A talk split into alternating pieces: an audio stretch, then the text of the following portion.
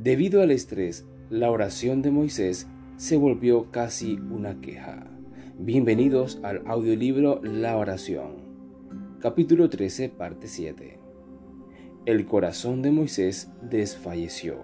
Había suplicado que Israel no fuese destruido, aun cuando esa destrucción habría permitido que su propia posteridad se convirtiese en una gran nación. En su amor por los hijos de Israel había perdido, había pedido su que su propio nombre fuese borrado del libro de la vida antes de que se los dejara perecer. Lo había arriesgado todo por ellos, y esta era su respuesta. Le achacaban todas las tribulaciones que pasaban, aun los sufrimientos imaginarios y sus murmuraciones inicuas hacían doblemente pesada la carga de cuidado y de responsabilidad bajo la cual vacilaba. En su angustia llegó hasta sentirse tentado a desconfiar de Dios. Su oración fue casi una queja.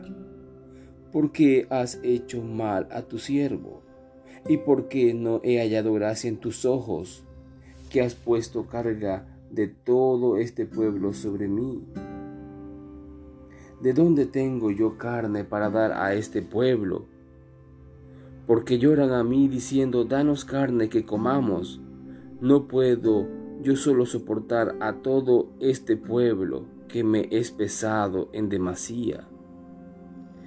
El Señor oyó su oración y le ordenó convocar a setenta hombres de entre los ancianos de Israel, hombres no solo entrados en años, sino, eh, sino que poseyeran dignidad, sano juicio y experiencia.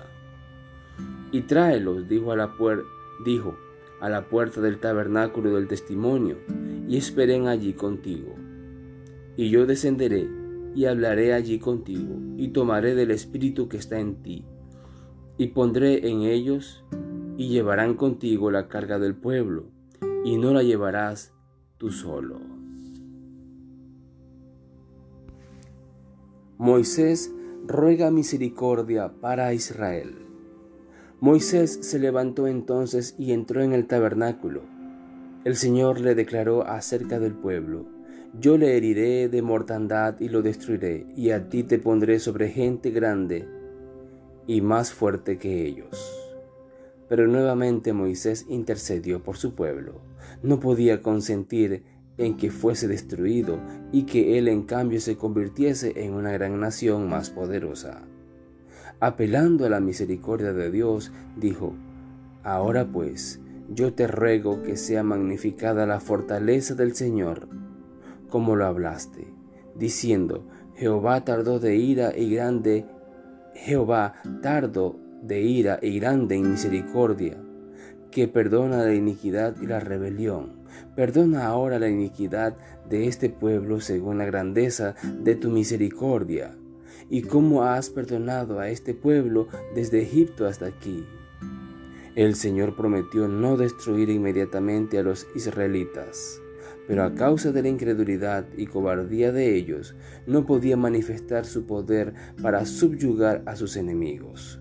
Por consiguiente, en su misericordia le ordenó que como única conducta segura regresaran al mar rojo.